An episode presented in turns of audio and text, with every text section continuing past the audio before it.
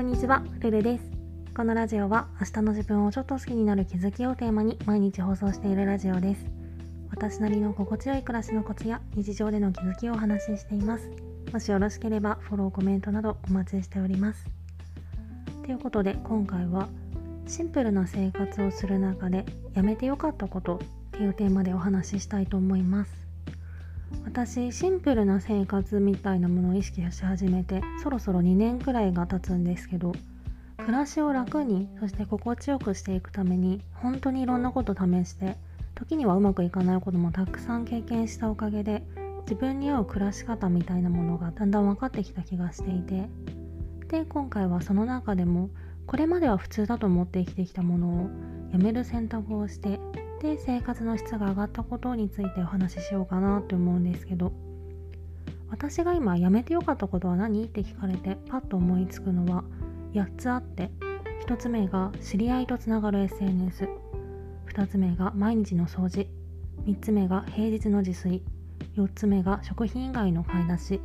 5つ目が予定を埋めること。6つ目が iPhone の通知。7つ目が浴室に物を置くこと。そして8つ目が毎日のように服を買うことでまず1つ目の知り合いとつながる SNS これは本当地味に手放してよかったもののナンバーワンになるかもしれないとすら思ってます。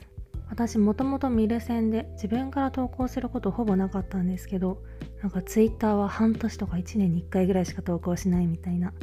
でもかつて同級生とかの投稿すごい見てたんですね。で見ては勝手に消耗したりえなんでこの人がうまくいくの？ってイライラしたりしてなんか今考えるとどうして自分から気分を害しに出たんだろうって不思議に思うほどでこれは別に本当の友達だったら SNS でつながりがなくても関係は続くはずなのでその見極めとしても SNS やめてよかったなと2年ぐらい経った今でも思ってます。そして2つ目毎日の掃除。これは床掃除をルンバに任せたことなんですけどこのおかげで家事の負担がかなり減りましたね。いくら日中留守にすることが多いとは言っても髪の毛とかの細かいゴミって1日掃除しないだけで結構目立ったりするじゃないですか。やっぱり視界的にすごい不愉快なのですごく助かってます。なんか手間をかけないときちんとした生活なんか丁寧な暮らしとは言えないみたいなこと。わかんない。そんな言葉もあるのかもしれないけど別にそういうことはないと思うので楽に暮らしを整えてくれるものには別にどんどん頼ってっていいんじゃないかなと思ってます。そして3つ目平日の自炊。いくら節約になったりあとは丁寧に暮らしてる感が出るとはいえやっぱり仕事終わってからの自炊って準備とか後片付けの手間を考えるとすごいストレスでかえって生活の質を落とすだけだなと思って潔く買ってきたものに頼るようになってから本当に気が楽になりました。料理できるようになりたいんだったら休日にキッチンに立つ時間を設ければいいしあるいは別に料理がしたいって思わないんだったら全部外食に頼ってももちろんいいわけで特にそこには自炊するから偉い自炊しないから偉くないみたいなものはないんじゃないかなと思います。そして4つ目食品以外の買い出し。日常的な行動に見えるけどやっぱりお店での買い物って地味にすごくエネルギーを使うんですよね。それを必要最低限にとどめるようになってからストレスがかなり減ったなと思ってます。食品だけは私の場合はその時によって食べたいものが変わるので届くまでにやっぱりタイムラグのあるネットよりもお店で普通にその時食べたいものを買った方が満足度が高いので食品はお店で買ってそれ以外はネットで買うのが基本ルールだったりします。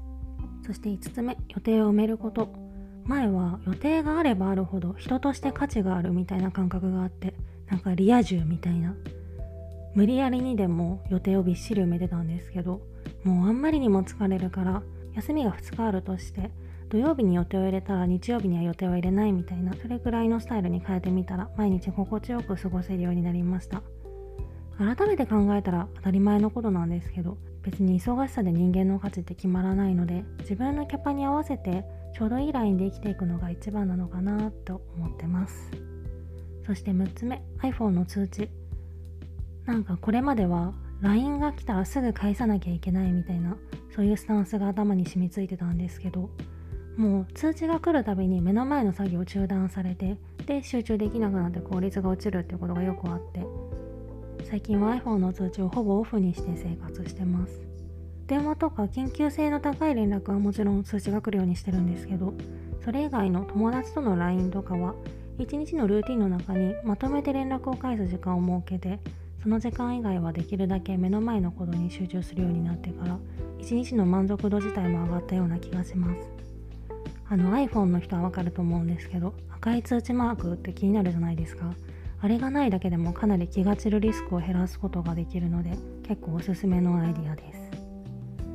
そして7つ目浴室に物を置くこと。私は今戦闘スタイルっていうお風呂に入るたびにお風呂で使うものを持ち込むスタイルでお風呂に入ってるんですけどお風呂場には基本的に何も置かないって決めてからお風呂場を常にきれいな状態のまま保つハードルがかなり下がりました。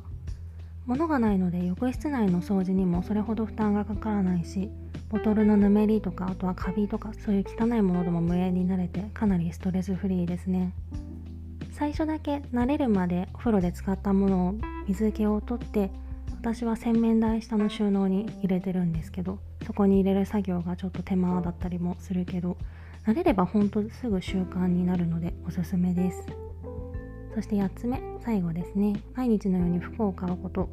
これは大学生の時にいつも同じ服のやつだと思われたくないっていう心理から本当に自分でも呆れるくらい毎日毎日学校帰りに服屋さんに行って服を買ってクローゼットいっぱいにしてたんですけどある時本当にこれってこんなに必要なの？っていうことを改めて考えた結果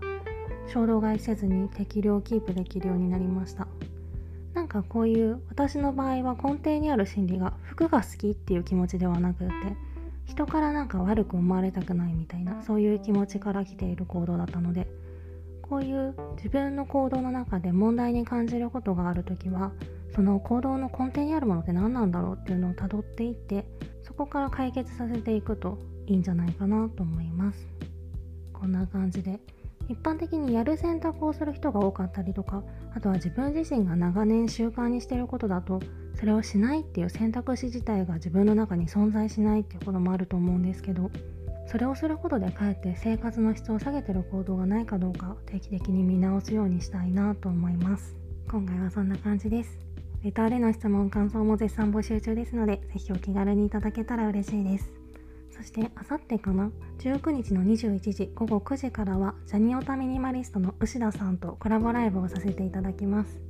暮らしの最適化みたいなことをテーマにしようかなと思ってて皆さんのお悩みとかもお伺いしながら進めていく予定なのでもしご都合が合えばぜひぜひ遊びに来てください。クラブハウスでも同時配信する予定なのでぜひお好きな方でお待ちしております。それではまた次の放送でお会いしましょう。